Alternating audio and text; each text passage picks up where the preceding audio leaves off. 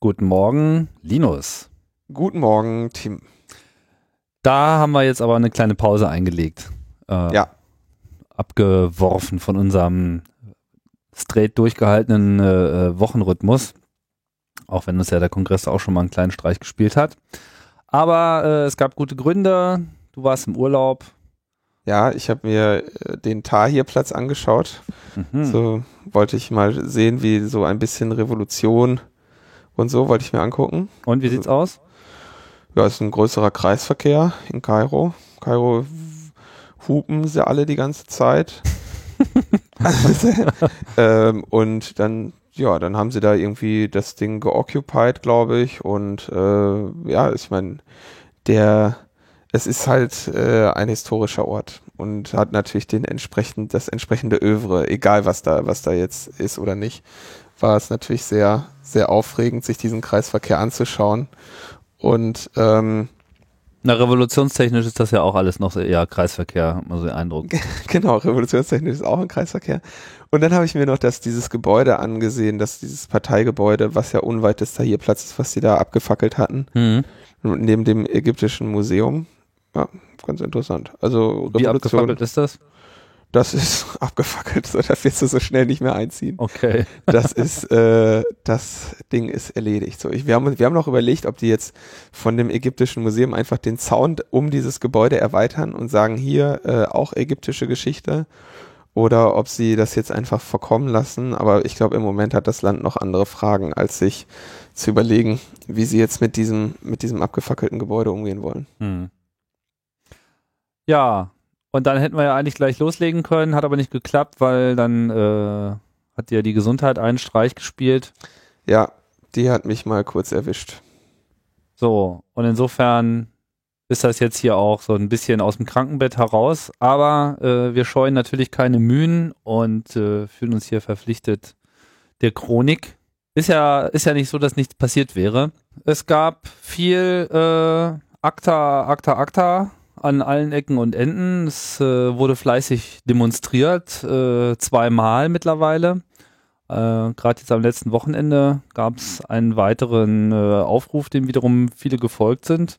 Von daher äh, scheint es gerade keinen Mangel an Aktivität zu geben. Nee, wie, unsere letzte Sendung war ja, war ja einen Tag vor dem ersten Aktertag. Wir hatten die letzte Sendung, glaube ich, am 10. Februar. Und erstmal kam ja kurz nach unserem Aufnahmeschluss die Meldung, Deutschland unterzeichnet ACTA vorerst nicht. Und wir betonen vorerst. Wir betonen vorerst. Ähm, und dann war am 11. der europaweite Protesttag, wo man jetzt gar nicht mehr weiß, wie viele hunderttausend Leute überhaupt wo überall äh, demonstriert haben. Äh, auf jeden Fall war das wirklich eine also ich habe die Berliner Demo gesehen, das war schon amtliche Ansammlung von Menschen. Bei allem, bei aller Verhaltenheit, die wir noch äh, in, an einem Tag zuvor gezeigt haben, war das, glaube ich, eine sehr, also für mich auf jeden Fall eine sehr große Überraschung, wie viele Leute da überall in Deutschland in weiß ich nicht wie vielen Städten demonstriert haben. Absolut. Was für mich noch sehr viel überraschender war, äh, war, wer da kam weil ich einfach nicht so den, den Eindruck gewonnen habe, dass das jetzt so das übliche äh, netzpolitisch, netzpolitische Gefolge ist, was dort äh, aufgetrabt ist, wie man das jetzt auf Freiheit statt Angst etc. Äh, normalerweise zu sehen hat, sondern da scheint schon eine junge Generation aus der Höhle gekrochen äh, zu sein und hat so ein bisschen den Game Controller hier gegen das äh, memgeschmückte Demonstrationsplakat ausgetauscht. Ja, also das war, das war, äh, das war sehr, sehr auffallend, wie jung diese Demo war. Fand ich, äh, was ja, was ja gut ist, was ja positiv. Absolut, absolut. Also ich will ja jetzt noch keinen neuen Trend ausrufen, aber man gewinnt schon so ein bisschen den Eindruck, dass hier ähm, eine Mobilisierung stattfindet, die, naja, zumindest so in der Form bisher noch nicht gesehen wurde. Und ich will es nicht überinterpretieren, aber es könnte bedeuten, dass wir jetzt hier wieder an so einem Generationswechsel angekommen sind, wo eine, äh, eine Gruppe aus der Gesellschaft spricht, für die halt einfach das mit dem Internet jetzt mal so selbstverständlich und so normal ist, dass sie sich einfach in dem, in dem, wofür ACTA steht, ja, unabhängig von dieser immer noch sehr schwierigen Detaildebatte, wo man sich vielleicht an einzelnen Punkten äh, abarbeiten könnte, dass sie hier einfach so eine grundsätzliche Bedrohung erkannt wird von dieser Generation, so nach dem Motto, äh, sag mal, habt ihr sie noch alle? Äh, wir haben einfach mal nicht so den Eindruck, dass ihr eigentlich wisst, was das jetzt für uns für eine Bedeutung hat. Und äh, ja, wir äh, finden das nicht gut und wollen uns mal dagegen aussprechen. Jetzt mal so ganz salopp dahin formuliert. Ja. Ja. Also und ich also glaube, deswegen hat die hat, auf einmal die Politik auch so Schiss bekommen, weil ich irgendwie jetzt nicht unbedingt. Wo kommen so, die denn jetzt her? Ja. ja, wo kommen die denn jetzt eigentlich her? Wer ist meine, denn? Wenn da jetzt ja. diese ganz normalen äh, üblichen Verdächtigen wieder aufgetreten wäre, hätte ich ja nicht so gedacht, so na ja, okay, alles klar, da wird jetzt wieder so ein bisschen demonstriert und äh, äh, wir lassen das mal sein. Aber dass sie jetzt schon so einen Tag vorher da den Schwanz eingezogen haben, gesagt haben, wir unterschreiben das jetzt erstmal nicht, da war ich dann doch schon ein bisschen überrascht. Weiß nicht, wie es dir ging, aber das hätte ich jetzt so nicht erwartet. Hatte ich auch nicht mit gerechnet. Ähm, es ging ja dann noch weiter, ja. Bulgarien und Niederlande haben dann noch weiter abgelehnt. Und dann hat die EU-Kommission ja ihre Rückzugsstrategie begonnen zu diskutieren. Dann starteten irgendwann auch noch Campact und Digitale Gesellschaft so eine Kampagne. Da gibt's jetzt, glaube ich, auch bald 70.000 Leute, die da irgendwie unterzeichnet haben. Und jetzt ist der zweite Protesttag liegt ja gerade hinter uns. Der war am 25. Februar. Da waren es selbstverständlich weniger Menschen. Aber es gab da auch einige strategische äh, Überlegungen, diesen Protest irgendwie zu dezentralisieren und so, aber immer noch viele tausend Menschen und in vielen verschiedenen Städten. Ähm, es gab da, glaube ich, insgesamt für beide Demos gab es eine, bei dem Stop-Acta-Protest stopacta-protest.info, bei denen im Wiki haben sie die Teilnehmerzahlen aus den Städten, da ist allein schon die Anzahl der Städte äh, relativ äh, überwältigend. Auf jeden Fall, äh, der Status quo für uns jetzt am heutigen Tage ist, dass die Bundesregierung, das vorerst der Bundesregierung so zu interpretieren ist, dass sie sagt, sie will frühestens nach einer Entscheidung im Europaparlament unterschreiben. Und die Europakommission im Rahmen ihrer Rückzugsstrategie hat den ACTA-Entwurf jetzt erstmal dem Europäischen Gerichtshof zur Prüfung vorgelegt. Und der soll nämlich prüfen nach Artikel 28, ob der, ob dieser ACTA-Staatsvertrag mit dem mit dem e mit den EU-Verträgen kompatibel ist, die also die Verträge, die die EU statu konstatuieren oder wie man, was das Verb an dieser, das korrekte Verb an dieser Stelle ist. Und konstituieren. Erst, konstituieren. Und ähm, wenn dann dass der Europäische Gerichtshof gesagt hat, ja, das ist in Ordnung oder nicht, dann würde das Europa, will das Europaparlament entscheiden. Also erst äh, entscheidet jetzt der EUGH, e dann entscheidet das Europaparlament, dann entscheidet Deutschland. Und das kann eigentlich anderthalb bis zwei Jahre dauern. Jetzt fragt man sich natürlich, warum hat die Europakommission diese Frage zur Prüfung an den Europäischen Gerichtshof gegeben? Und warum erst Und, jetzt? Genau, warum, warum erst jetzt, warum zu diesem Zeitpunkt? Und da hatte Markus bei Netzpolitik auch so ein bisschen die, ähm, äh, die Theorie entfaltet, dass sich das durchaus um eine Hinhaltetaktik ha handeln könnte. Dass sie also sagen, ähm, na okay, damit gewinnen wir erstmal Zeit. Und zweitens ist der, ist ACTA sowieso so vage formuliert, dass es dem EUGH schwerfallen wird, da einen konkreten Verstoß tatsächlich zu finden, sodass die Wahrscheinlichkeit durchaus da ist, dass der Europäische Gerichtshof keine großartigen, also nichts, nichts äh, Handfestes finden kann, um dieses ACTA-Abkommen abzulehnen. Und ähm, dann wäre es natürlich so, dann würden sie von mir aus in anderthalb Jahren oder zwei Jahren wieder äh, ins Europaparlament gehen und ihr ACTA hätte quasi das Prüfsiegel vom Europäischen Gerichtshof abgesegnet. Hm. Das wäre natürlich dann so strategisch äh, dann sehr gelungen von der Europakommission. Ja, wobei das natürlich so ein bisschen der klassische Ansatz ist. Ich bin mir aber nicht so sicher, ob die gleiche Diskussion in zwei Jahren äh, wirklich verpufft ist oder ob bis dahin nicht äh, ja, erstens die Generation noch weiter nachgerüstet hat und äh, wir auch netzpolitisch mittlerweile die ganze Debatte auf einem ganz anderen Level führen. Also abgemachte Sache ist ja nichts, ne?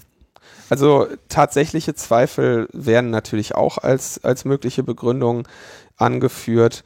Und ähm, ein, selbst wenn jetzt dieser EUGH-Stempel da draufkleben würde, wovon ja erstmal, was ja absolut hypothetisch ist, selbst dann kann ja das EU-Parlament immer noch sagen, naja, äh, bei den Protesten ist mir völlig egal, was da für ein Stempel drauf ist. Ganz offensichtlich wollen die Leute das nicht.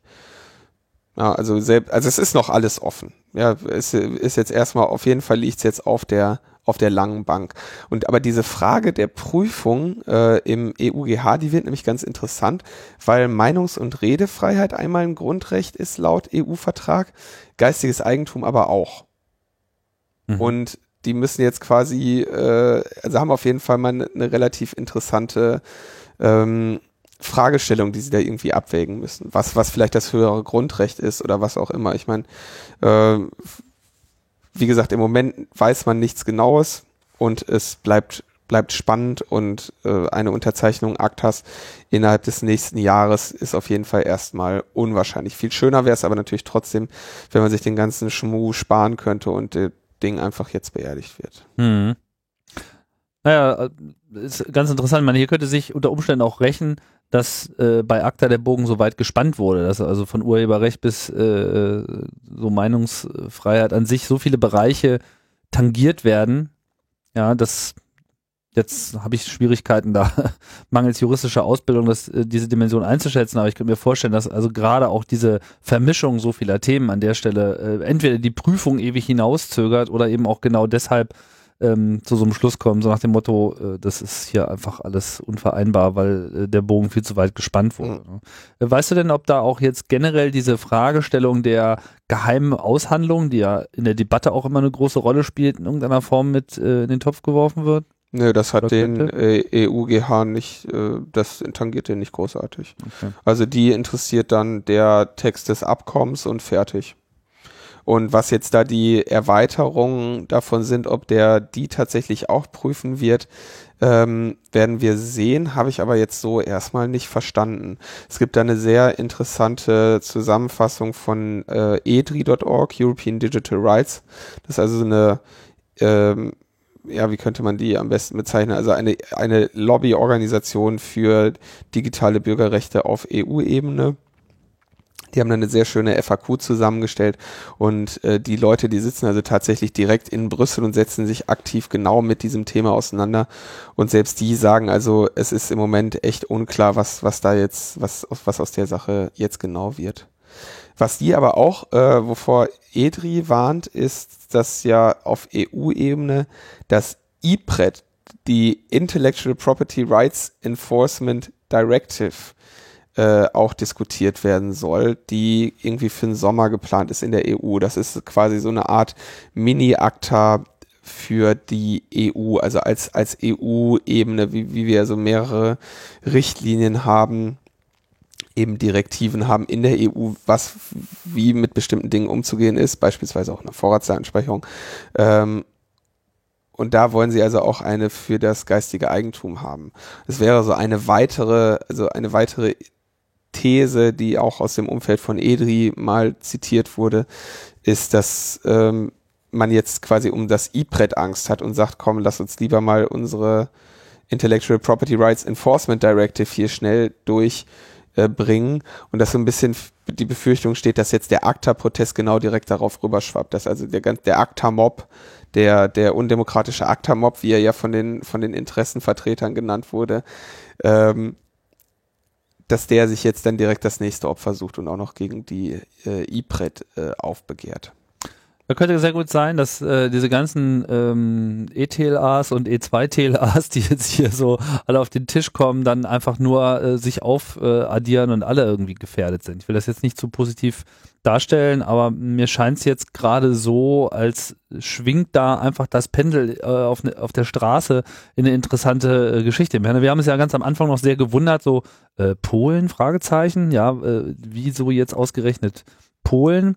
Bei ähm, Holland wundert es mich auch jetzt gerade noch, aber auch in den Kommentaren wurde natürlich nicht ganz zu Unrecht darauf hingewiesen, dass in Osteuropa natürlich ähm, auch so dieses gefährdete Recht auf freie Meinungsäußerung einfach nochmal eine besondere Rolle spielt. Ich meine, in Deutschland sitzen wir hier relativ so äh, äh im, im Speck und uns äh, ging es immer gut, so relativ, ja, klar.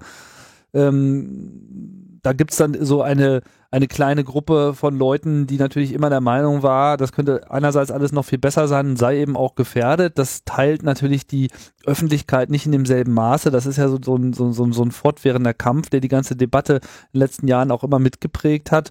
Aber in Osteuropa mögen da einfach die Wunden noch offener liegen. Ja, da ist einfach die Revolution noch nicht so lange her. Da war einfach die Meinungsfreiheit äh, vor 20 Jahren noch in einem ganz anderen Zustand oder 23 Jahre muss man mittlerweile sagen.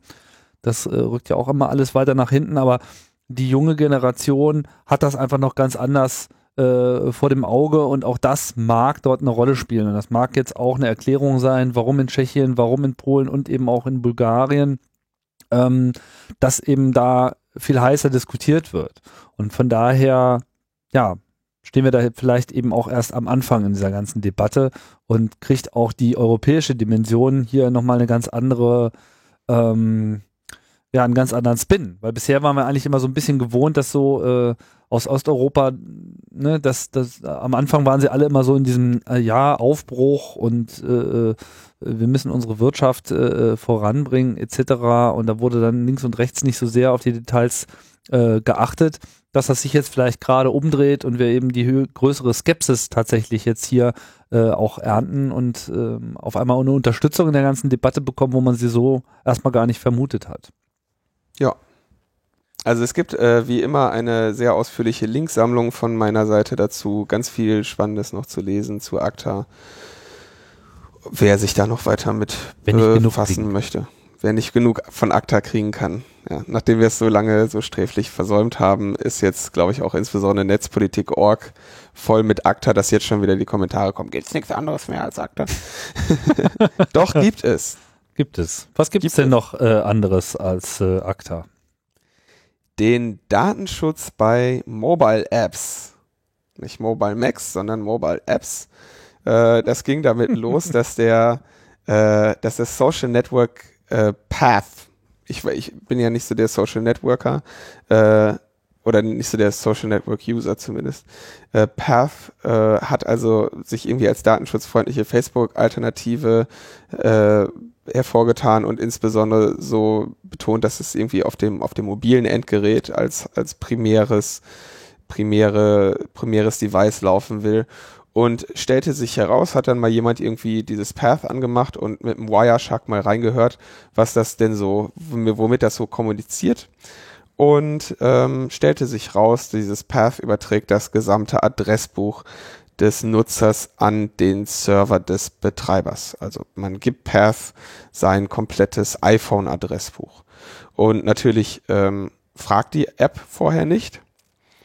Und äh, das kochte also sehr schnell sehr hoch. Und ähm, dann hat sich Path dann irgendwie, weiß ich, ein paar Tage später haben sie sich dann entschuldigt, haben gesagt, ja, tut uns leid, ähm, wir löschen diese komplette Datenbank und machen das jetzt auch nicht mehr. Wir haben eine Update unserer Software da hochgeladen und dann kam aber so dieser Moment, Sie sagen schon, also die Funktionalität ist schon noch drin, nur fragen Sie einen jetzt vorher. Ah, genau, genau, jetzt, also Sie haben es gelöscht und haben ein, genau, Sie haben jetzt, also Sie haben alle bisherigen Daten gelöscht und haben jetzt eine in der geupdateten Software wird vorher gefragt, wie das zum Beispiel auch äh, andere Dienste machen, beispielsweise ähm, WhatsApp. Mhm der macht das, glaube ich, auch. Und aber dann ging es nämlich los, dann fiel quasi ein bunter Reigen äh, irgendwie übers Internet herein, wo dann irgendwie Twitter, äh, wenn man bei, bei der Installation der Twitter-App auf dem iPhone, also für diejenigen, die nicht irgendwie eine andere App nutzen, äh, wenn man bei der Twitter-App sagt, durchsuche deine Kontakte, dann heißt das, äh, lade mal mein Adressbuch bei Twitter hoch, wo es dann für 18 Monate gespeichert wird. Auch das war jetzt irgendwie nicht unbedingt so klar. Ähm, da gibt es übrigens auch bei uns in den Links dann äh, den Link dazu, wie man diese Daten bei Twitter auch wieder löschen kann. Äh, Foursquare hat wohl auch nicht ausreichend gewarnt, wenn, wenn man sein Adressbuch an sie geschickt hat. Und eine App namens Foodspotting, die ich aber nicht kenne, äh, das Problem, was sich da einfach zeigte, war, dass eine, die App Store-Richtlinie von Apple nicht verlangt, äh, dass man davor warnt, wenn man dieses Adressbuch absaugt und auf den Server schickt. Das wäre jetzt mal unabhängig von diesen großen Apps, die da äh, groß irgendwie das, das Medieninteresse hatten, ähm, wäre das natürlich auch eine interessante Einnahmequelle bei Gratis-Apps, um irgendwie äh, Spam-E-Mail-Adressen zu sammeln. Ne? Machst du irgendwie die hundertste Dein iPhone ist ein Bier, was du trinken kannst, App und sammelst einfach mal ein paar vernünftige aktive E-Mail-Adressen, die du dann irgendwie im Bündel an Spammer verkaufen kannst oder so. Äh, das wäre jetzt aber, das ist jetzt wirklich nur so meine, mein theoretischer Anwendungsfall. Ist nicht bekannt, dass das jemand tatsächlich gemacht hätte. Aber dieses ganze Thema, als dann eben Foursquare, Twitter und alle betroffen waren, äh, schrieb dann irgendwie erstmal so ein Kongressabgeordneter einen Brief an Tim Cook, den CEO von Apple, und dann kam die äh, äh, District Attorney, die Staatsanwältin Kamala D. Harris und traf dann innerhalb weniger Tage eine Vereinbarung mit Apple, Google, Microsoft, RIM, das ist, sind die BlackBerry-Hersteller, Hewlett Packard und Amazon, ähm, dass sie also in Zukunft den Datenschutz bei ihren Mobile-Apps stärken müssen. Und ähm, Apple kündigte dann an, dass in, der nächsten iOS-Version der Adressbuchzugriff genauso geregelt sein soll wie der Zugriff auf die Locations. Du kannst ja ähm, bei, bei, bei einer aktuellen iOS-Version sagen, welcher Dienst darf äh, meine Location überhaupt erfahren und welcher nicht. Also äh, unabhängig davon, wofür er sie nutzen will, kommt also ein Fenster, wo dann steht, hier, äh, was weiß ich, Twitter möchte wissen, wo du bist, darf Twitter das überhaupt erfahren? Auf Betriebssystemebene. Und das wollen sie jetzt auch für den Adressbuchzugriff machen. Ja, das wird sich zeigen, ob das ähm, solche Auswirkungen hat. Ich meine, die, die ganze Geschichte war noch insofern äh, interessant. Es gab ja früher schon auch Apps und ich bin mir jetzt gerade nicht mehr ganz so sicher, aber ich glaube, das war sogar WhatsApp ja, die halt irgendwie gefragt haben, ja, die es sozusagen jetzt mhm. in der aktuellen Sichtweise richtig getan haben, haben aber ja. dafür quasi einen dicken Einlauf von ihren Usern bekommen, so nach dem Motto, oh Gott, was, ja. was tut ihr da? Ähm, ja, und danach fühlten sich wahrscheinlich auch einige äh, ermutigt, da gar nicht erst groß äh, das Maul aufzureißen, weil sie da quasi den Shitstorm ähm, lieber nicht haben wollten. Ja, nicht haben wollten, ja. und ich finde jetzt auch, dass diese, wir haben es auch bei Mobamax schon mal in der letzten Sendung ausführlich diskutiert, äh, das Problem ist, ein Zugriff auf das Adressbuch ist halt aus vielen Gründen nachvollziehbar, ja, das bedeutet ja nicht unbedingt, dass der Zugriff auf das Adressbuch durch das Programm auch automatisch bedeutet, dass die Daten übertragen werden irgendwo hin. Ja, also es sind ja wirklich zwei vollständig unterschiedliche Dinge und in gewisser Hinsicht kann Apple technisch dieses ich übertrage mal den Inhalt des Adressbuchs irgendwo hin gar nicht verhindern. Also es ist ja. technisch, also wenn man das wollen würde und wenn man darüber nachdenken würde, wie man das technisch verhindern kann, dann glaube ich nicht, dass da irgendwas Brauchbares bei rauskommt. Die einzige Möglichkeit, das zu verhindern, ist in gewisser Hinsicht, dass die Programme eben dieses auch explizit sagen müssen gegenüber dem App Store Review Prozess. Und ähm, ich bin ja jetzt, habe da jetzt gerade so eine kleine Erinnerungslücke, aber meiner Meinung nach war das sowieso schon drin. Das heißt, wenn du sowas tun wollen würdest, dann warst du eh gezwungen, das Apple mitzuteilen, aber das haben sie wohl dann wiederum alle nicht getan oder Apple hat es nicht ausreichend überprüft oder sich nicht äh, entsprechend drum gekümmert. Da, da eier ich jetzt gerade ein wenig. Mhm. Unabhängig davon bleibt natürlich das Problem, ähm, wie kann man da äh, das Wünschenswerte von dem weniger Wünschenswerten trennen? Ja, das ist ein klassisches Datenschutzdilemma. Äh, Natürlich möchte ich, dass das Programm äh, die Daten in dem Adressbuch nutzt, um, was weiß ich, Telefonnummern in Namen aufzulösen, damit es halt einfach, ja, dass, dass einfach das Benutzen einfacher ist. Ich möchte aber jetzt nicht, dass Daten abgegriffen werden und irgendwo gespeichert werden, ohne dass ich gefragt werde, vor allem welche, die überhaupt nicht relevant sind. Ja, ja. Ich denke, die Programme haben sich da an der Stelle auch ähm, viel zu einfach gemacht. Das ist ja auch gar nicht unbedingt erforderlich, um alle, dass alle Daten übertragen werden, um das zu bekommen, was sie äh, da tatsächlich machen möchten. Weil der Hintergrund ist natürlich bei diesen sozialen Netzwerken, die möchten natürlich irgendwie es dir einfach machen oder es auch sich einfach machen. Das äh, ja, das, das, das bleibt dann noch zu debattieren, wie man das dann letzten Endes sieht.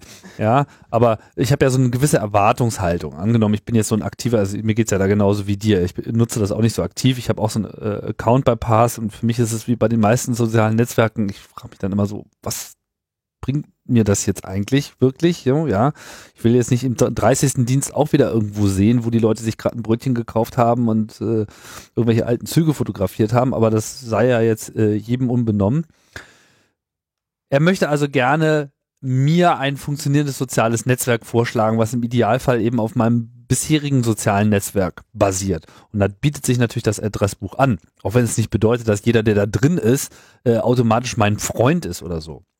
Ich habe auch Leute explizit deshalb im Adressbuch weil sie eben nicht meine nicht Freunde sind, Freunde damit ich dann halt irgendwie Telefonnummern, äh, E-Mail-Adressen entsprechend auch äh, erkenne und sofort weiß, wer dahinter steckt, um dann mein Verhalten entsprechend anzupassen. Das ist schon das mal sind das. die Leute, die unter Achtung im Telefonbuch gespeichert sind, damit groß im Display steht, Achtung, Arschloch ruft an, nicht drangehen.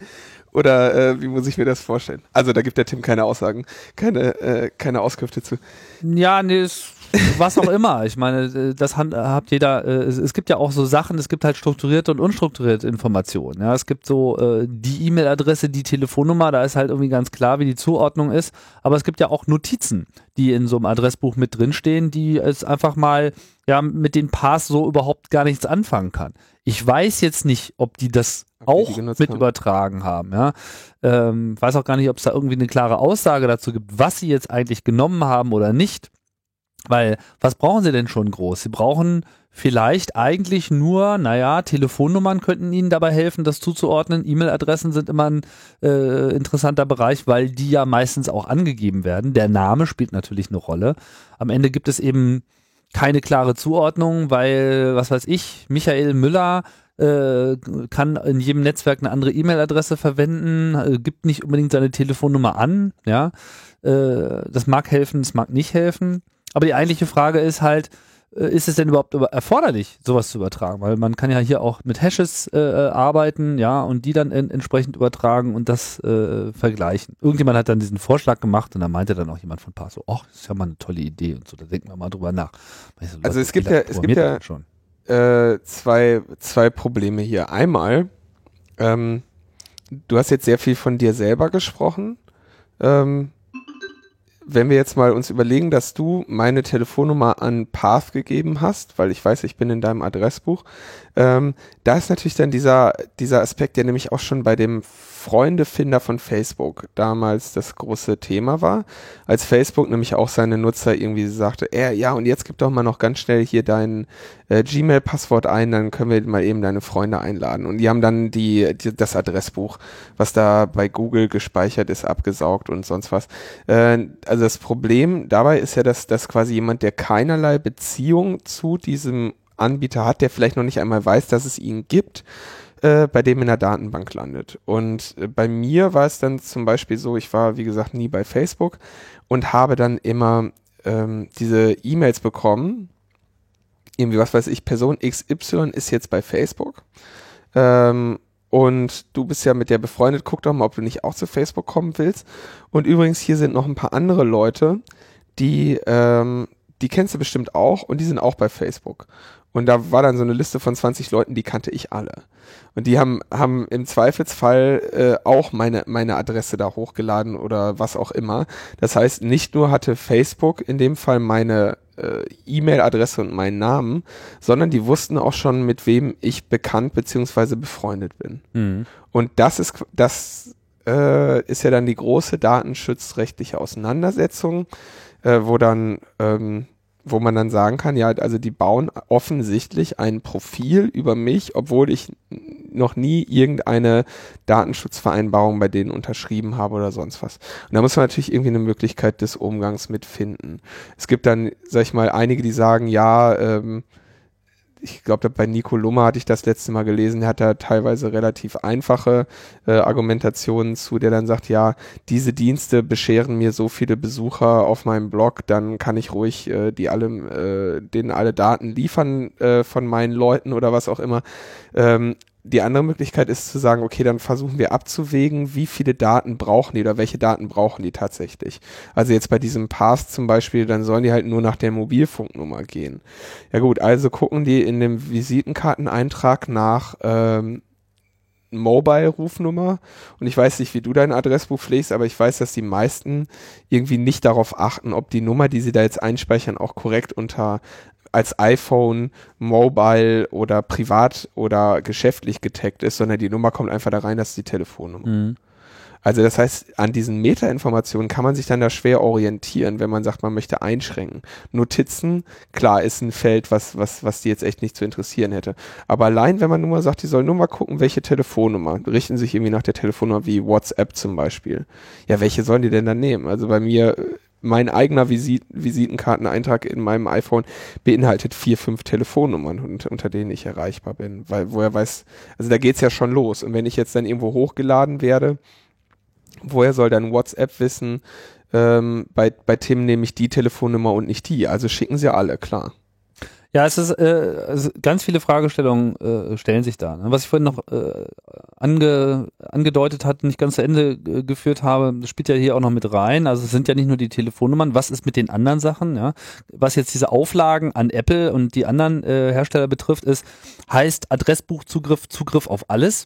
Ja, oder kann mhm. ich sagen, hier Notizen zum Beispiel nicht. Kriegt einfach generell einfach keiner. Ja, das steht nur, wenn da das Adressbuchprogramm und wenn ein Programm kommt, was sagt, okay, ich mache dir das Verwalten des Adressbuchs einfach. Ja, ich zeige dir hier äh, diese Inhalte. Okay, dann kann ich sagen, der darf auch das und das haben, aber die anderen dürfen eben nur ein Subset haben. Das wäre, ja. sagen wir mal, zumindest so, so, so ein ganz grober Ansatz. Macht natürlich dann aber auch wiederum das Zuweisen von Zugriffsrechten etc. unter Umständen zu einem Albtraum, womit die Leute sich eben auch nicht rumschlagen wollen.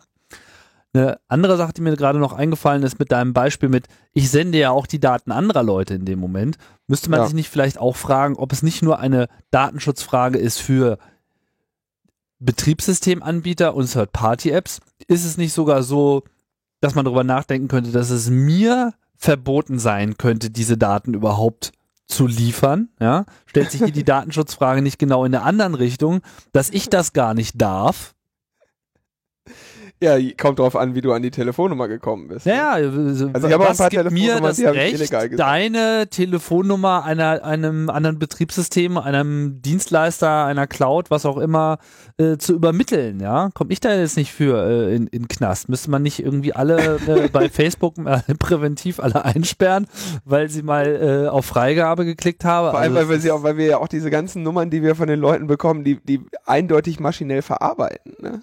Ja. und, und an Dritte Jeder. geben. Genau, also es ist. Oh, oh, oh, oh, oh. Das gut, ist alles, alles nicht schön.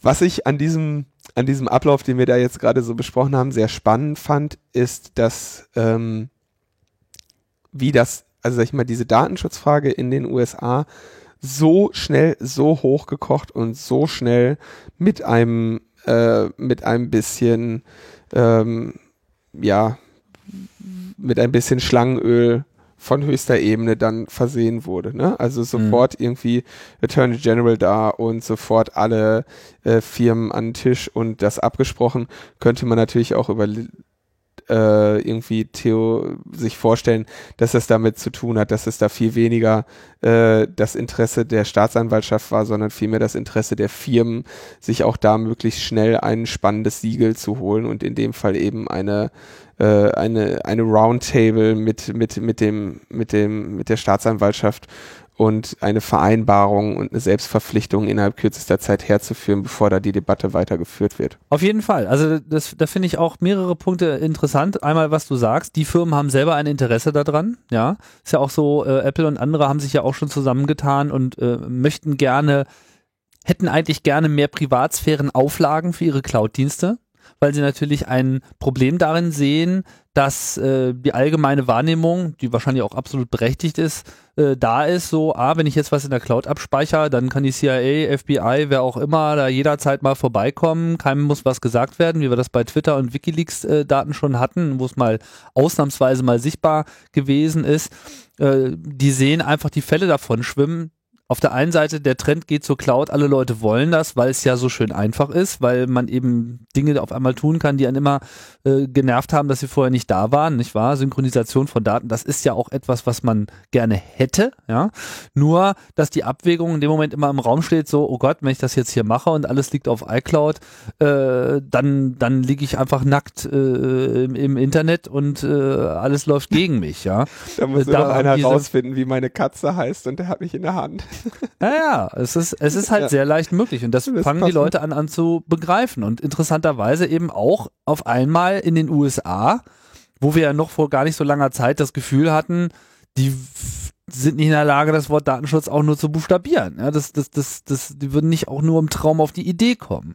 Und äh, jetzt auf einmal gibt es so ein kleines Skandälchen und schwuppdiwupp mhm. sind irgendwie alle an einem Tisch und äh, die Interessen sind auf einmal ganz anders verteilt. Die Politik entdeckt das Thema, die äh, großen Anbieter äh, wollen auf einmal äh, gerne sogar auch ein bisschen reguliert werden, je nachdem wie ihr äh, Businessmodell ist. Ja, Facebook vielleicht eher nicht so sehr, weil sie leben auch von diesen Daten ein Stück weit. Apple würde sich, glaube ich, da eher regulieren lassen wollen, weil ihr Businessmodell ist, ist ein anderes. Sie verkaufen äh, Geräte und sie verkaufen eben mit diese Dienstleistungen und möchten gerne, dass alle Leute den Eindruck haben, also mindestens den Eindruck, vielleicht sogar auch die Gewissheit haben, das dass das in gewisser gut. Hinsicht für sie mit rechten Dingen zugeht. Also die Sache kommt auf jeden Fall enorm in Bewegung. Ja. Bin ich sehr gespannt. Wir bleiben beim Datenschutz. Bleiben wir das. Ja, Gut. nämlich de, beim Bericht des Bundesbeauftragten für den Datenschutz und die Informationsfreiheit äh, über, Moment hier, den ganzen gesamten Titel, über den Staatstrojaner, ja, den gesamten Titel äh, Bericht des Bundesdatenschutzbeauftragten über Maßnahmen der Bu Quellentelekommunikationsüberwachung bei den Sicherheitsbehörden des Bundes. So war, glaube ich, der Gesamttitel. Äh, und zwar hat der Peter Schaar bis Ende Januar wohl an einem Datenschutzbericht zum Staatstrojaner gewirkt und den dann abgeschlossen und der ist jetzt irgendwie aufgetaucht, ähm, obwohl er eigentlich als Verschlusssache gekennzeichnet war. Und äh, da kommen so allerlei interessante ähm, Funde zutage, nämlich dass das Bundeskriminalamt und äh, das Zollkriminalamt ebenfalls äh, Kunden bei Digitask sind. Ähm, für das BKA existiert da ein Rahmenvertrag. Digitask, wie gesagt, die Software-Schmiede, die den Staatstrojaner bereitgestellt hat. Äh, es hatte keine der Bundesbehörden Zugang zum, zum Quellcode dieses, die, dieses Programmes. Ähm, wir erinnern uns an diesen Skandal um den Staatstrojaner, den der CCC damals dann entdeckt hatte. Äh, das BKA hat sich darüber hinaus dann noch geweigert, äh, überhaupt dem Daten Bundesdatenschutzbeauftragten auch nur den Binärcode äh, zur Einsicht zu überlassen. Ähm, teilweise haben sie dann auch direkt das ganze Ausspionieren komplett an Digitask ausgelagert. Das heißt, ähm, ein, die vollständige Ermittlung wurde als Auftrag an eine private Firma vergeben. Das würde ich mal als nochmal mittelschweren Skandal obendrauf bezeichnen. Und dann hat er auch irgendwie gefunden, dass in äh, zumindest einem Fall äh, Liebesbeteuerung und Selbstbefriedigungshandlungen dokumentiert wurden. Äh, also genau dieser Teil, der bei solchen Abhörmaßnahmen, äh, wo dann die Mikrofone ausgeschaltet werden müssen oder die Ermittler wenigstens so schlau sein müssen, wenn sie die Mikrofone schon nicht ausschalten, dann wenigstens nicht noch mitzuschreiben. Handelt oder es sich dabei ja nicht um private Liebesbeteuerung oder ging es nicht um Telefonsex? Also äh, Liebesbeteuerung und Selbstbefriedigungshandlung war der offen, off, die offizielle Verlautbarung. Ich denke, dass das wahrscheinlich äh, Telefonsex ist, wenn man sagt, ich liebe dich und sich dabei selbst befriedigt. So ungefähr stelle ich mir Telefonsex vor. Echt Telefonsex, wo man sich Liebe, Liebesbeteuerung rüberschickt, ist mir ja was Neues. ja, vielleicht, vielleicht haben die sich auch gegenseitig beschimpft. Ja, okay, was der Geier, was heute schon als Liebesbeteuerung gilt. Und genau um sowas zu vermeiden, damit nämlich nicht zwei, zwei, zwei Vögel wie wir beide uns dann darüber Gedanken machen, äh, soll, ja, soll ja eigentlich sowas genau nicht geschehen, dass sowas dann mit aufgezeichnet wird. Ja. Äh, Digitask wird aber weiter beauftragt. Und dann ein, ein interessantes Detail war, dass ja der AES-Schlüssel, also der Verschlüsselungsschlüssel, der beim Staatstrojaner zum Einsatz kommt, eben bei allen Versionen und offensichtlich auch bei allen ähm, Betroffenen der gleiche ist. Mhm. Und ähm, das war ja einer der großen Kritikpunkte des CCC, weil dadurch, dass der dann eben auch äh, veröffentlicht war, es äh, oder der extrahiert werden konnte, es eben sehr einfach möglich war, mit jetzt auch anderen von dem Staatstrojaner befallenen Rechnern zu kommunizieren. Sie hatten ja dann dieses OZAPT ist oder was dieses Tool gebastelt, wo das dann, wo man dann auch tatsächlich andere Staatstrojaner befallene Rechner eben äh, kontrollieren konnte oder beziehungsweise überwachen konnte. Und äh, jetzt wäre natürlich, das Schöne wäre natürlich gewesen, wenn Digitask jetzt mal hingegangen wäre und dafür gesorgt hätte, dass dieser Schlüssel sich ändert. Und zwar nicht nur von Softwareversion zu Softwareversion, sondern auch von Einsatz. betroffenem Rechner Mhm. zu betroffenem Rechner. Äh, jetzt hatte dann der äh, Bundesdatenschutzbeauftragte darum gebeten, doch mal, das BKA darum gebeten, doch mal zu prüfen, äh, ob die, wie dieser Schlüssel denn da lautet. Und dazu sah sich das BKA nicht in der Lage. Der Bundesdatenschutzbeauftragte allerdings dann schon. Fand ich ganz spannend. Mhm. Ja, ich äh, bin immer wieder ein bisschen verwirrt, ähm, ob der Bezeichnung dieses äh, äh, Trojaners, ja, also am Anfang war ja so der Bundestrojaner noch eher so eine ne nebulöse äh, Verdächtigung, ja, dass er denn eingesetzt werden könnte, bis er denn dann mal wirklich gefunden wurde. Dann hatte man ihn dann endlich mal an der Angel, dann hieß er aber dann Staatstrojaner. Ich bin mir Mhm. nicht ganz so sicher, äh, was die Motivation dahinter war, ihn so zu nennen, aber das äh, erschien mir so, dass man zunächst nur den Verdacht hatte, dass er auf Landesebene, also vom gesamten Staat so in der Summe eingesetzt wird. Jetzt im Rahmen dieses Berichtes kam aber doch, glaube ich, auch noch mit raus, dass er sehr wohl auch auf Bundesebene zum Einsatz kam. Ja, Bundeskriminalamt, ne? Genau. Aber das ist wohl doch wieder ein Bundestrojaner. Es ist ja ein Bundestrojaner, ja. Ja, also es ist, äh, also was da, was da, Was da, Was da man los kann nur noch seufzen, meinst du? man kann wirklich nur noch seufzen. Also ähm, das jetzt nur mal, also dieser Bundesdatenschutzbericht ist in, in diesem Zusammenhang sicherlich sehr interessant. Es gab dann auch äh, eine äh, interessante Einschätzung des CCC, äh, aus dem jetzt auch die meisten Punkte, die ich jetzt gerade, über die ich gerade so referiert habe, äh, zitiert waren. Ähm, es hat da wirklich relativ komisches Ausmaß, äh, was da, was da irgendwie gerade passiert mit diesem Staatstrojaner. Und damit kommen wir ja eigentlich auch direkt zu unserer nächsten Meldung. Tim drückt den Themenknopf. Ja, wir haben ja hier alles, äh, auch hier wird ordentlich indiziert. Ja, denn äh, plötzlich tauchte der Bericht des parlamentarischen Kontrollgremiums auf, beziehungsweise zwei Berichte des parlamentarischen Kontrollgremiums. Und die haben sich damit auseinandergesetzt, was im Jahr 2010 an E-Mails und Datenverbindungen überprüft wurde. Und da stand die interessante Zahl, äh, ich weiß nur, es ist 37 Millionen, den Rest der Stellen habe ich mir nicht gemerkt. Hast du die, hast du die Zahl noch im Kopf? Nö, aber ich glaube, die ist auch äh, eher irrelevant.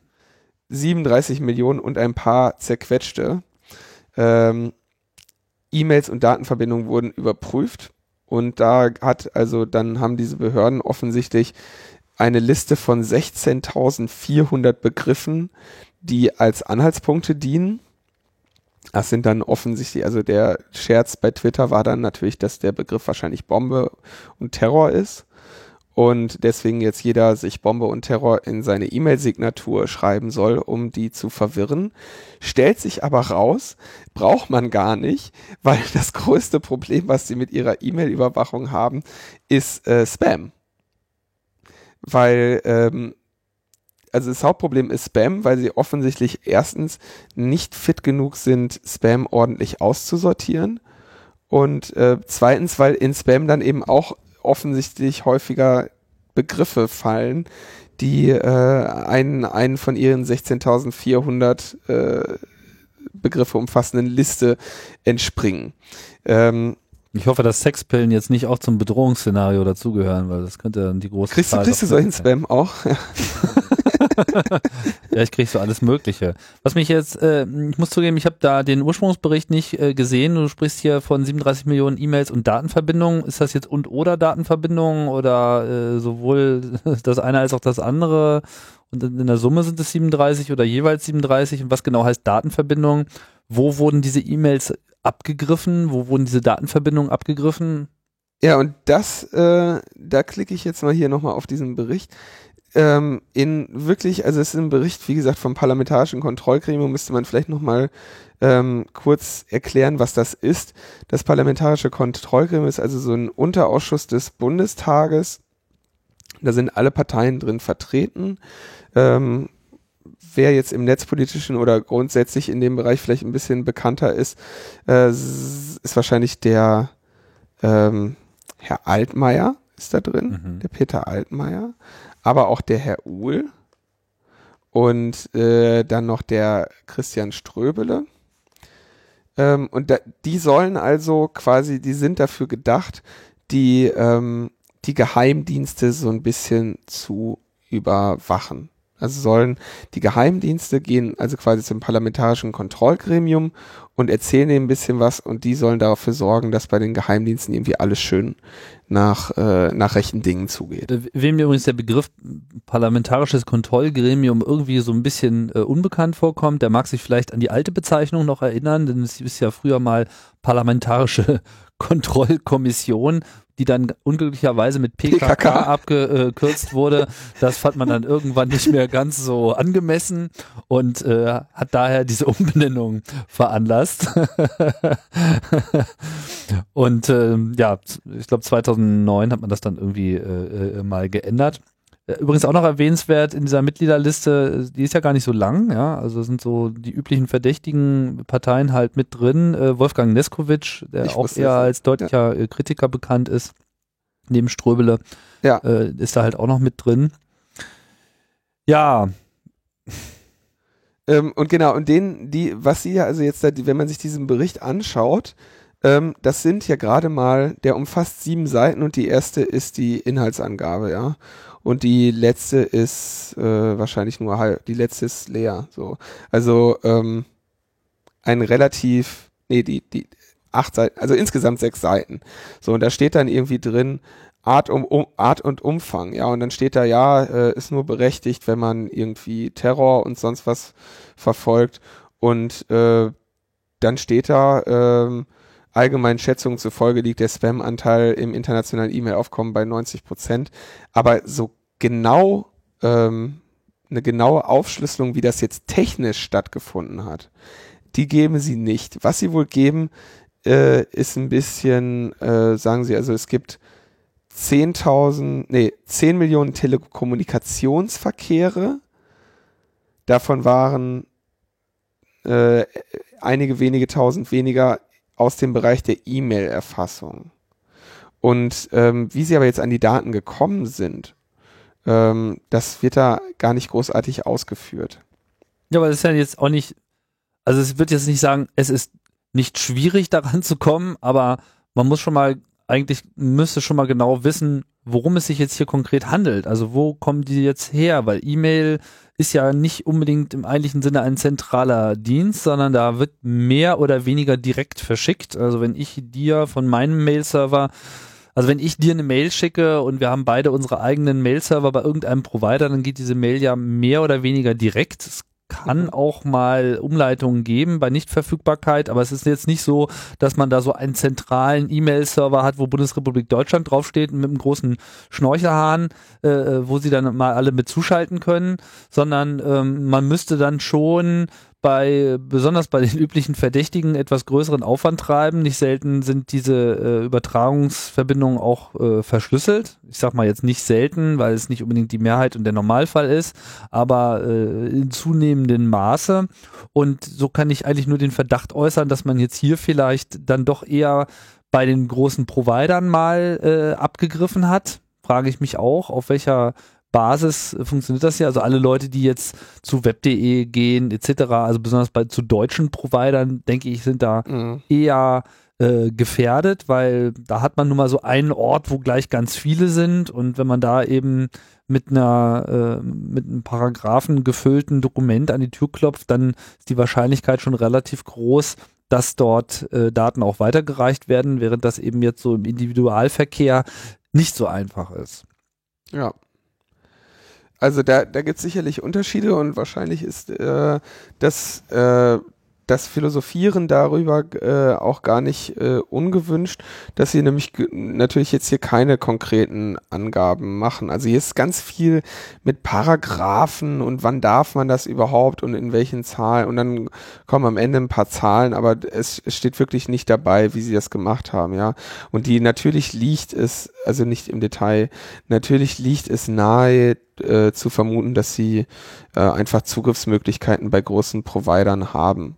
Ja, vor allem die Zahlen, die relativieren sich auch schnell wieder, wenn man mal sieht, was sie da so rausgefiltert haben. Ja, also hier ist die Rede von 180 der erfassten Telekommunikationsverkehre wurden schließlich als nachrichtendienstlich relevant eingestuft. Hierbei ja. handelt es sich um 12, 12 E-Mail, 94 Fax und 74 Sprachverkehre. Ja, Ah, genau, Fax und so zählt dann auch. Das ja, Fax also können sie natürlich ein bisschen einfacher überwachen. Das ist ja ganz interessant, weil das also diese 100, äh, knapp 180 oder was das waren. Das ist also eine relative Häufigkeit von 7,2 mal 10 hoch minus 6. ja, also äh, irgendwie 0,00072 Prozent. Ähm, das heißt, man könnte jetzt natürlich sagen, ähm, ein bisschen beknackte Maßnahme.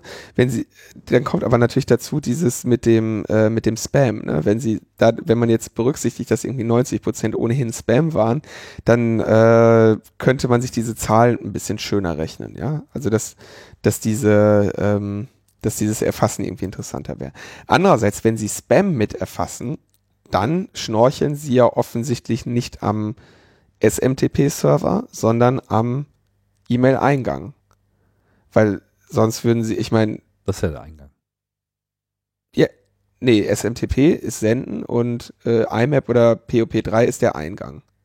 Also da, wo der, sie schnorcheln, das heißt, sie, sie lesen. Ja, der Eingang nicht, ist SMTP, also man sendet dahin, man sendet in den Eingang und äh, was du meinst, ist die, die Mailbox, nachdem die, wenn der, wenn der, wenn der User seine Mail dann die eingegangene Mail holt, genau. das würde ich jetzt aber nicht als den Eingang, sondern eher schon als das Vorliegende. Ah, okay. Also, also was ich meine, ist, sie lesen, Unterschied, weil was ich, was ich meine, ist, sie lesen offensichtlich nicht, was jemand für E-Mails schickt, sondern sie lesen, was jemand für E-Mails bekommt.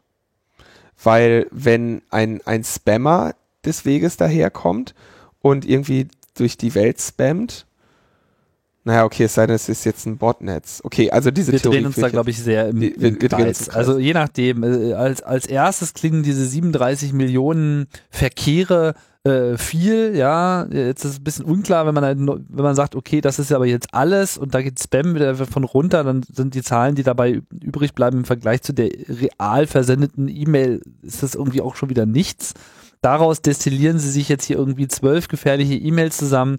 Man kann sich nun wirklich fragen, was da eigentlich abgeht. Ähm, nur als, als, als, als Hinweis, das ist also 2010, ne? Also das, äh, seitdem sind schon wieder ähm, anderthalb Jahre vergangen und im Vergleich zu 2009 ist das schon mal ein, mehr als eine Verfünffachung. Hm. Naja, also nur so, dass der E-Mail-Verkehr auch verfünffacht. Zwischen 2009 und 2010? Naja, also auf jeden Fall dürfte er nicht geringer geworden sein. Geringer geworden ist er sicherlich nicht. Was sie weiterhin zum Einsatz gebracht haben, das geht dann aus dem zweiten Bericht hervor, ähm, sind IMSI-Catcher. Ähm, IMSI-Catcher sind, man könnte es jetzt kurz fassen als Man-in-the-Middle-Angriffe auf Mobiltelefone. Das sind also Geräte, die der, der, der tatsächlichen Funkzelle meines Providers gegenüber sich so verhalten, als wären sie mein Telefon. Also ein mobiler und, Schnorchel für Mobilfunk, genau. um es mal so auszudrücken. Also nichts, was jetzt irgendwie zentral bei irgendwelchen Providern installiert wird, sondern wo man mal so auf der Straße Das kann man sich mal genau zwischenschalten kann. Hm. Da kann man sich mal auf der Straße zwischenschalten. Die tun also dem Provider, der Provider-Antenne gegenüber so, als wären sie mein Telefon und meinem Telefon gegenüber so, als wären sie der Provider und äh, zwingen mich dann auf ein Verschlüsselungsverfahren oder kein Verschlüsselungsverfahren, sodass sie irgendwie mitschneiden können. Ähm, die kamen zwischen 2002 und 2010 insgesamt 97 Mal und äh, 2010 16 Mal zum Einsatz fand ich jetzt auch mal ganz äh, interessant. Die setzt der Verfassungsschutz ein. Ähm, keine Ahnung, wen sie damit überwacht haben. Auf jeden Fall offensichtlich nicht den äh, nationalsozialistischen Untergrund. Aber ähm, kommen auch zum Einsatz. Äh, fand ich immer so eine, fand ich immer so eine interessante Sache. Ähm, IMSI-Catcher, ja, ist irgendwie so eine, man, man, man denkt eigentlich nicht, dass staatliche Behörden, äh, staatliche, vernünftige sag ich mal, irgendwie etablierte Behörden solche Geräte tatsächlich nutzen müssen, weil sie eben ja auch einfach bei den Providern anfragen könnten. Äh, insofern wird sowas eigentlich eher in, sag ich mal, in shady Bereichen genutzt oder es wird vermutet, dass vielleicht im, im Bereich der, der Botschaften in Berlin vielleicht der eine oder andere IMSI-Catcher stehen könnte oder so. Das sind aber dann eher so Verschwörungstheorien. Nur das wäre eben so ein, so ein Anwendungsfall, wo man mal einen nutzen würde. Hm. Äh, wenn ich jetzt davon ausgehe, in der Bundesrepublik Deutschland, wenn ich, äh, natürlich hat da, bietet da jeder Provider die Möglichkeit. Ja, wir hatten das ja besprochen mit den stillen SMS und mit den, ähm, mit den Gesprächen Gesprächsverbindung, die man sich da im Zweifelsfall einfach abholen kann. Das heißt, ich brauche eigentlich kein, nicht unbedingt einen IMSI-Catcher. Das ist im eigentlichen Sinne geheimdienstliche Aktivität, genau. ja, was sich äh, hinter den Kulissen des Gesetzes abspielt genau. und was sich wahrscheinlich deswegen auch weitgehend der Kontrolle den, entzieht. Den, den IMSI-Catcher brauche ich dann, wenn ich keinen äh, Richterbeschluss äh, habe oder haben kann, weil ich nämlich irgendwie, ja, oder haben will. Ja, oder haben will, genau. Ja, kommen also auch zum Einsatz. Gibt es ein interessantes Projekt, was beim ähm, Chaos Communication Kongress vorgestellt wurde, nämlich den Catcher Catcher, ein Open Source IMSI Catcher Detektor für Osmocom BB, äh, den ich hier an der Stelle mal empfehlen wollte. Das ist ein ganz interessantes Softwareprojekt, ähm, wo ich aber auch als Disclaimer sagen muss, dass derjenige, der das entwickelt hat, ein Arbeitskollege von mir ist. Gut, haben wir das Thema durch? Wir müssen ja, noch in die Links in die Linksammlung habe ich natürlich dann auch noch die klassischen, ja, wie verschlüsselt man seine E-Mails, wie verschlüsselt man seine Instant Messages, äh, Messages Links gemacht, so dass wer jetzt also weiter äh, über Bomben und sowas schreiben möchte äh, oder irgendwie mal gucken möchte, wer sich darüber Gedanken macht, dass er sich halt einfach mal informieren kann, wie man seine E-Mails verschlüsselt. Wie es nämlich wahrscheinlich jeder andere Terrorist auf dieser Welt auch macht, der niemals von diesem Quatsch irgendwann jemals äh, betroffen wird. Wobei ich sagen muss, äh, bevor ich jetzt hier diese Terrorismuskeule irgendwie noch äh, betone, äh, es ging hauptsächlich um Waffenhandel. Also 13.000 dieser 16,4.000 Begriffe betreffen den Waffenhandel und ähm, 25 Millionen der 37 Millionen Daten und sonst was Verbindungen betreffen auch den Waffenhandel. Also es geht hauptsächlich um illegalen Waffenhandel offensichtlich. Was einen ja dann auch überrascht. Mhm. Warum überrascht dich das? Weil ich seit ich noch nie irgendwo eine illegale Waffe äh, gesehen habe. Ja gut, das heißt ja nichts. Also, dass es die gibt, ist ja. Ja, vielleicht will ich auch eine haben. Nein. also ich, äh, ich, ich, ich halte Deutschland für ein, für ein irgendwie relativ waffenarmes Land. Und äh, wenn ich jetzt höre, dass hier der illegale Waffenhandel, okay, das kann natürlich auch nochmal. Ich würde aber nicht sagen, dass Deutschland äh, ein waffenhandelarmes Land ist. Das kann man nun von äh, Deutschland nicht unbedingt behaupten. Nee, nee, im, im, im Export sind wir da natürlich äh, weltweit äh, an, an besonderer Position. Wahrscheinlich geht's da auch nicht um die, äh, um die Waffen, die man, die jetzt, die ich mir leisten könnte. Nö. Und dass äh, illegaler Waffenhandel ein Problem ist, das, da sind wir uns ja sicherlich einig. Aber es ist halt sehr schwer, solche solche Aktivitäten, also solche Überwachungsaktivitäten zu beurteilen, wenn man nur so wenig Daten darüber hat. Ich meine, diese ja. Kontroll, dieses Kontrollgremium darf auch nicht viel erzählen. Man muss sich generell darauf äh, verlassen, dass die schon irgendwas vielleicht auch bewirken, wenn man sich so die Äußerungen äh, unter anderem von Ströbele so, äh, so gibt, welche, welche Einflussmöglichkeiten es dort gibt, da hat man dann doch eher seine Zweifel. Ich meine, die unterliegen dann genauso dieses, äh, dieser Geheimnisvereinbarung. Von daher ist diese ganze Kontrolle im Prinzip auch für die Katz. Ja, ich meine, was hat man davon, dass da äh, das Parlament kontrolliert, aber dann auch nichts darüber sagen darf. Da muss man sich dann eben nur auf den Konsens, äh, der dort gebildet wird, einlassen. Der ist im Wesentlichen von den Mehrheiten des Bundestages geprägt und äh, man hat da so Äußerungen im Sinne von, naja, wie das da läuft, ist ja alles nicht so toll und die andere Seite meint, naja, nee, das ist schon alles ganz in Ordnung und das war's dann eigentlich mit der Kontrolle. Ja, der Wolfgang Neskowitsch, den du bereits erwähntest, bezeichnet dieses Kontrollgremium als zahnlosen Wachhund, äh, der die Geheimdienste kontrollieren soll, aber nicht kontrollieren kann. Da gibt's eine, und ich glaube, von Ströbele hört man ähnliche äh, Einschätzungen jedes Mal, wenn er dazu befragt wird. Gibt's auch eine Folge des Küchenradios mit Wolfgang aus, Neskowitsch, ne? Mit Wolfgang Neskowitsch, ja, die verlinken wir auch mal noch. Genau, ja, das, die ist sehr zu empfehlen. Das war sehr interessant. Von 2007 ist die, oje. Ähm, genau, also so viel zum parlamentarischen Kontrollgremium. Jetzt wären wir eigentlich mit unseren Themen schon durch, wenn äh, es heute Nacht nicht nochmal so äh, ein Release gegeben hätte. Ein Release, ja. Wikileaks. Endlich wieder lecker Leaks hier für, für uns. Ja, gibt's wieder Daten für die für, für, für uns. Und was was ist diesmal? E-Mails von Stratfor. Ja, Stratfor war ja habe. vor einiger Zeit schon im Gespräch. Da gab es diesen ähm, Hackerangriff, den sogenannten von Anonymous, wo die doch wohl relativ wackelige äh, Webinfrastruktur von Stratfor äh, angegriffen wurde. Stratfor ist so ein Informationsdienst, der ja per E-Mail und über das, ihre Webseite äh, ja Informationen, Hintergründe zum weltpolitischen Geschehen und der Sicherheitslage äh, äußert. Der Wert dieser Informationen ist je nachdem, wie man so fragt, mindestens aber umstritten, äh, wertvoll.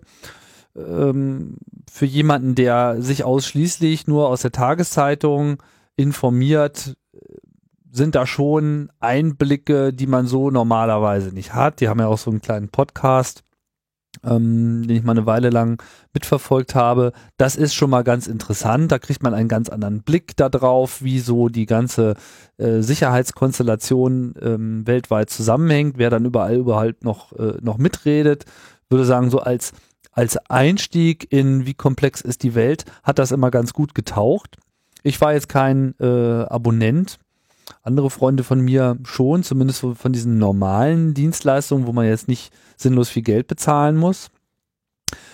Ja, dann hat dieser Hack halt ähm, zutage gebracht, dass die Kundendatenbank da doch sehr schlecht gesichert war, ne? also unverschlüsselte Passwörter etc.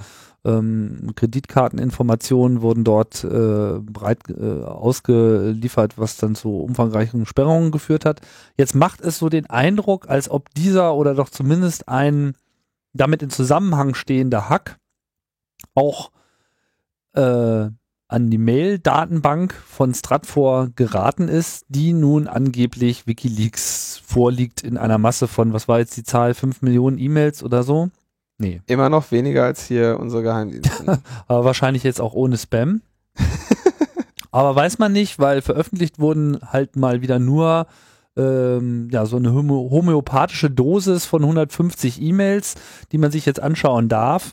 Wie gesagt, das kam jetzt zur Drucklegung dieses Podcasts etwas ungünstig. Heute ist der 27.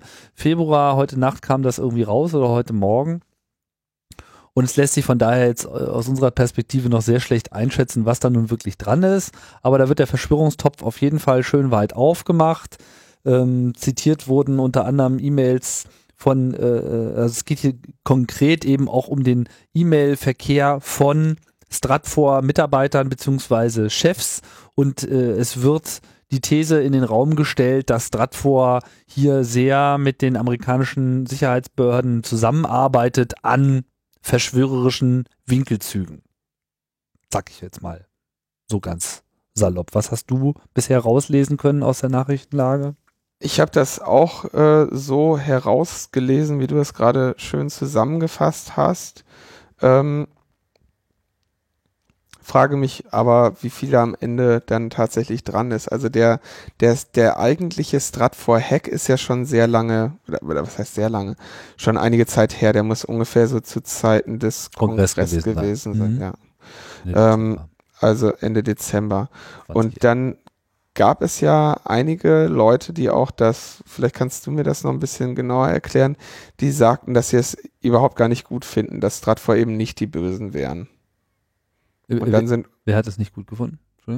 Weiß ich nicht, aber es gab, also es kann ich, kann ich zumindest nicht zitieren, aber es gab ja einige Leute, die dann diese der Ansicht waren, dass jetzt also Stratfor zu hacken nicht unbedingt äh, so toll wäre. Äh, ja, ja, es gab so die Einschätzung, dass es sich bei Stratford doch eher so um zahnlosen Nachrichtentiger handelt, der jetzt äh, für Insider nicht wirklich äh, tief blicken lässt. Mhm. Keine Ahnung, ja. Äh, diese Einschätzung kenne ich. Das mag auf Basis dieser, dieser abonnierbaren Daten ja auch durchaus der Fall sein. Nichtsdestotrotz müssen auch diese Informationen alle irgendwie mal gewonnen worden sein, dass äh, es sich bei Stratfor also schon um ein weltumspannendes Netzwerk von Informationszuträgern handelt. Das steht, glaube ich, vollkommen außer Frage. Äh, was man sich dann eben fragen muss, ist, wie viel Prozent dieser Informationen, die sie erhalten, fließen tatsächlich in diese öffentliche Nachrichtenkommunikation für Kunden und wie viel ist tatsächlich ähm, ja, weiß ich nicht, wird davon abgeschieden in andere Kanäle. Das ist, mhm. da kann man jetzt hier schön rumspekulieren. Man kann sich natürlich dann auch gleich äh, mit gesteigertem Blutdruck dann wieder auf irgendeine Anonymous-Welle äh, bewegen, die wahrscheinlich jetzt schon wieder dabei sind, alles Mögliche äh, zu DDoSen und äh, äh, zu, was weiß ich, zu proklamieren und Verschwörungstheorien aufzumachen. Das wird uns äh, nicht sehr viel weiterbringen. Mhm. Von daher frage ich mich eben auch, wie wird es jetzt Wikileaks wieder weiterbringen? Offensichtlich haben sie aber ihre Allianzen jetzt doch wieder ganz neu aufgestellt. Auf der Wikileaks-Seite, wo dieses Leak bekannt gegeben wird, da äh, prangen einige äh, illustre ähm, Medienpartner unter anderem auch solche äh, Gruppen wie The Yes Men, die wohl offensichtlich auch äh, beobachtet worden sind oder da zumindest im Mittelpunkt der Aktivitäten standen, weil sie ja, wie vielleicht bekannt ist, das sind, sind eigentlich super Hacker, äh, die Jungs, die sich äh, immer mal wieder so auf öffentliche Veranstaltungen einschleichen, äh, sich ausgeben, irgendeiner äh, Government-Organisation anzugehören und dann äh, absurde höchst Theorie. lustige Vorträge halten und das Ganze dann wunderbar ins Lächerliche ziehen. Beziehungsweise ihr sicherlich bekanntester Hack, den sie mal losgetreten haben, war, als sie es tatsächlich geschafft haben, bei mal kurz überlegen, ich glaube, das war BBC. Genau, also sich BBC anzudienen äh, äh, zum Jubiläum dieses äh, Bhopal-Chemie-Desasters, dieser Chemiekatastrophe äh, da dort in die Medien zu kommen als offizieller Vertreter und anzukündigen, sie hätten jetzt also ihren Kurs gewechselt und würden jetzt alle entschädigen etc. und wir würden ja unsere Schuld vollkommen eingestehen. Das ging halt alles komplett on air, bevor irgendjemand mal begriffen hat, dass es sich hierbei nicht wirklich um einen Vertreter von äh, Dow Chemical handelte. Ja, das ging, das war live und äh, es ging dann, glaube ich, erstmal alle Leute auf den, in den Straßen tanzen, bis dann der echte Sprecher von Dow Chemical nämlich vor die Massen treten musste und sagen musste so, äh, nee. Wir sind immer noch böse. Wir sind immer noch böse. Also da, sorry, Edge. Ja, aber war ein super Hack. Ich hatte auch mal die Gelegenheit, ja. die Yesman mal persönlich kennenzulernen. Muss sagen, es sind ganz beeindruckende äh, Leute, die also wirklich das Herz am richtigen Fleck haben. Ja. Ähm, naja, wie auch immer, auf jeden Fall, äh, auch ihr Name äh, tauchte jetzt hier auf. Mir ist nicht so ganz klar, wie Wikileaks gerade eigentlich wirklich äh, funktioniert. Das scheint mir hier auf jeden Fall auch wieder so eine direkte Zuspielung gewesen zu sein. Als Leak-Webseite in dem Sinne treten sie eigentlich gar nicht in Erscheinung. Zumindest gibt es jetzt keine funktionierende Upload-Funktionalität, wo man irgendwas hineinwerfen äh, könnte. Ob es denn derzeit überhaupt irgendjemand wollen würde, weiß ich auch nicht. Also zumindest nicht, wenn man selbst unter Umständen direkt davon betroffen ist. Wie man das ja normalerweise so bei Whistleblowern so kennt und vermutet. Hier kann es durchaus sein, dass es sich eben um ein Abfallprodukt dieses Hacks handelte. Immerhin wurde ja die ganze Webinfrastruktur dort aufgemacht. Da braucht es jetzt nicht viel Fantasie, um zu sehen, okay, alles klar, wenn man schon so weit war, kann es durchaus sein, dass man eben auch auf den Mail-Server kam, da mal Flixen äh, Backup gezogen hat und dieses Backup wurde jetzt vielleicht, alles Vermutungen, dann auch relativ schnell äh, bei Wikileaks abgelegt, wo sich jetzt irgendjemand damit beschäftigt hat, da mal ein paar Mails durchzulesen. Fünf Millionen Mails, stimmt die Zahl? Ich weiß nicht, ich habe es jetzt gerade so. Ja, ich meine schon. Äh, Aber das ist eine Menge Holz, das muss auch erstmal wieder alles gelesen werden und ja, keine Ahnung. Wir können an dieser Stelle nur raten. Also Stratfor selber äh, bezeichnet sich ja als ein Verlag, der Nachrichten schreibt, basierend auf nachrichtendienstlichen, weniger auf journalistischen Methoden. Wir haben Leute vor Ort, die Informationen sammeln, Analysen liefern, verstehen und an Autoren weiterleiten. Das ist so das, das Selbstverständnis. Äh, sehen sich nicht als Berater. Sie würden zwar auch für Unternehmen Aufklärung vornehmen, äh, die seit langer Zeit zu ihren Kunden erzählen, aber 90 Prozent des Umsatzes käme aus dem Geschäft mit Veröffentlichungen und dem hält äh, WikiLeaks jetzt entgegen, dass sie äh, äh, vertrauliche, äh, geheimdienstliche Dienste für große Firmen wie Dow Chemical, Lockheed Martin äh, und irgendwelche ähm, Government Agencies anbieten und auch für irgendwie US Homeland of Homeland Security, die US Marines und für wen nicht alles arbeiten würden. Und ähm, ich denke, jetzt kann man einfach nur mal sagen, bin ich mal gespannt, was jetzt aus diesen Leaks dann irgendwie noch ähm, hervorkommen soll. Ich meine, wenn sie für, für, für Dow Chemical arbeiten, dann wundert es mich nicht, dass sie auch mal einen Blick auf die Yes Men geworfen haben. Nee, was, ja. was glaube ich an dieser Stelle auch wirklich ähm, sehr viel wahrscheinlicher ist, also der Zeitpunkt der Veröffentlichung, naja, der erscheint mir nicht ganz zufällig zu sein. Äh, in diesen, es sind 170 E-Mails, äh, Heise spricht von 170 E-Mails, sind eben auch E-Mails dabei, wo es eben ganz konkret um Julian Assange geht. Ich vermute mhm. mal, hier soll eben der Eindruck äh, weiter unterfüttert werden, dass äh, ähm, die USA halt ganz kräftig daran versuchen zu drehen, äh, ihn in seine Hände zu bekommen. Äh, es steht ja noch aus, die endgültige gerechnet. Entscheidung des äh, High Court in, äh, in, den, äh, in Großbritannien, ja, ob er denn nun wirklich ausgeliefert werden soll, wo ja das immer so im Raum steht, diese Behauptung, ja, dass äh, die USA ja hinter ihm her sind, was sicherlich nicht vollkommen von der Hand zu weisen ist, ne?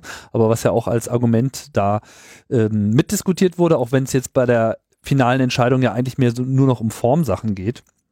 Ich denke, das spielt hier alles mit rein. So oder so muss man sich halt jetzt fragen, inwiefern solche Unternehmen tatsächlich hier einen Teil des gesamten, der gesamten Geheimdienstverflechtung real darstellen. Ich wage jetzt hier mal keine definierte Meinung zu äußern, weil da habe ich jetzt gerade keine zu. Ich denke auch, wir werden es äh, erleben. Genau, live und in Farbe im Internet, wie immer. Und dann, wenn die anderen sich eine Meinung gebildet haben, dann kommentieren wir das mal wieder ganz Entspannt. Dann sagen wir, warum das alles Unsinn ist. Genau. Und wir haben es ja gleich geahnt, aber wir, war, wir waren nicht autorisiert, uns dazu zu äußern.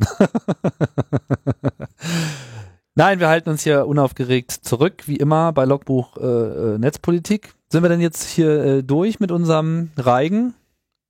Ich denke ja. Gut, Linus, dann äh, solltest du dich auch mal wieder entspannt zurücklehnen und ein bisschen Kraft tanken, auf dass wir eine Chance haben, auch äh, in der nächsten Woche wieder frisch einzusteigen.